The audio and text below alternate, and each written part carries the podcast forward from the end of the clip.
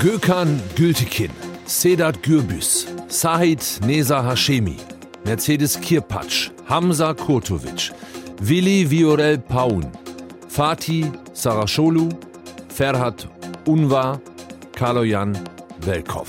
Deutschlandfunk Nova. Kurz und heute. Mit Till Hase. Neun Menschen sind in Hanau ermordet worden. Am 19. Februar 2020, gestern genau vor drei Jahren. Das Motiv ist heute klar. Rechtsextremismus, Rassismus. Und trotzdem fragen sich viele Überlebende, Angehörige immer noch, warum? Warum ist das passiert? Das ist gestern auch wieder deutlich geworden bei der zentralen Gedenkfeier der Stadt Hanau. Und drei Jahre nach dem Anschlag ist für die Hinterbliebenen umso wichtiger der Untersuchungsausschuss des Hessischen Landtags, der seine Arbeit im Frühsommer abschließen will. Ludger Fittkau ist unser Korrespondent in Hessen und war gestern bei der Gedenkfeier. Heute ist ja Rosenmontag. Gestern gab es auch Karnevalsveranstaltungen in Hanau. Wie ging das gestern mit dem Gedenken auf dem Marktplatz zusammen? Wie hast du die Veranstaltung da erlebt? Das war ganz gut getrennt. Das war wichtig im Vorfeld, dass man mit den Angehörigen der Opfer gesprochen hat und gesagt hat, könnt ihr das irgendwie ertragen, dass auch Straßenkarneval stattfindet.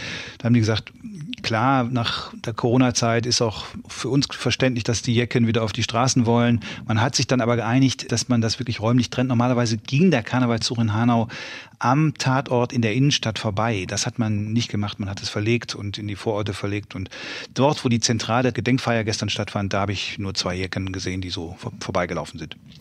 Der Vater des Täters, der lebt immer noch im Reihenhaus der Familie, in dem der Täter seine Mutter und sich selbst erschossen hat. Die Hinterbliebenen, der Opfer des Anschlags in der Shisha-Bar, die leben zum Teil noch in unmittelbarer Nachbarschaft und die haben Angst vor diesem 75 Jahre alten Mann. Kannst du noch mal kurz sagen, warum?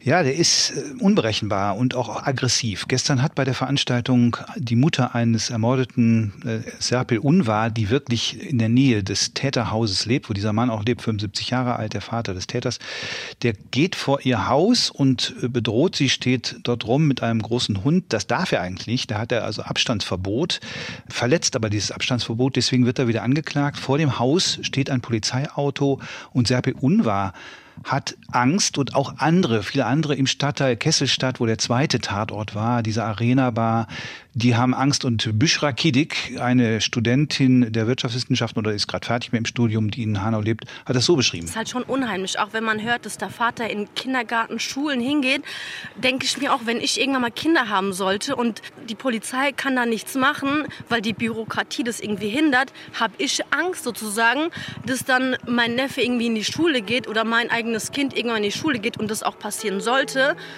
da sind einem einfach die Hände gebunden. Ne? Ja, die Polizei passt, wie gesagt, auf, das ist wichtig, aber man hat natürlich wirklich ein mulmiges Gefühl. Der Vater hat wahrscheinlich seinen Sohn auch beeinflusst, was rassistisches Denken angeht.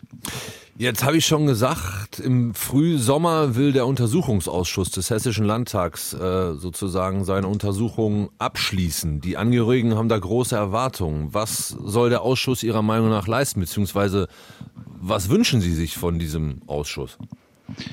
Die wünschen sich, dass möglichst alles transparent aufgeklärt wird. Es gibt ja viele Fragen nach wie vor. Warum war es möglich jahrelang, dass der Notruf in Hanau der Polizei nicht richtig besetzt war? In der Nacht hat Willi Virel Paun versucht, da anzurufen, einer der Ermordeten schließlich. Der hat, der hat den Täter verfolgt im Auto, hat versucht anzurufen bei der Polizei, kam nicht durch, weil der Notruf nicht umgeleitet war in eine andere Polizeidienststelle. Es war also quasi niemand am Telefon. All solche Dinge. Es gibt viele Fragen zur psychologischen Betreuung.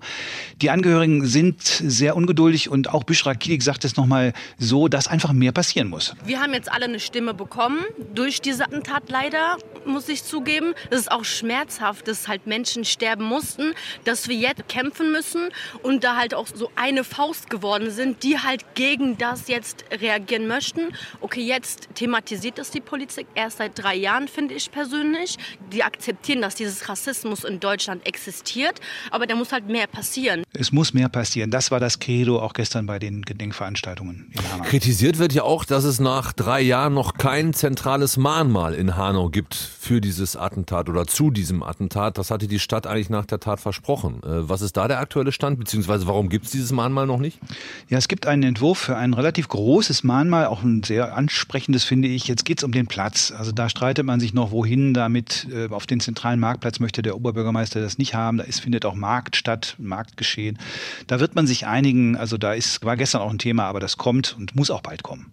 Drei Jahre nach dem rassistischen Anschlag von Hanau. Informationen von unserem Korrespondenten in Hessen von Ludger Fittkau. Deutschlandfunk Nova. Kurz und heute.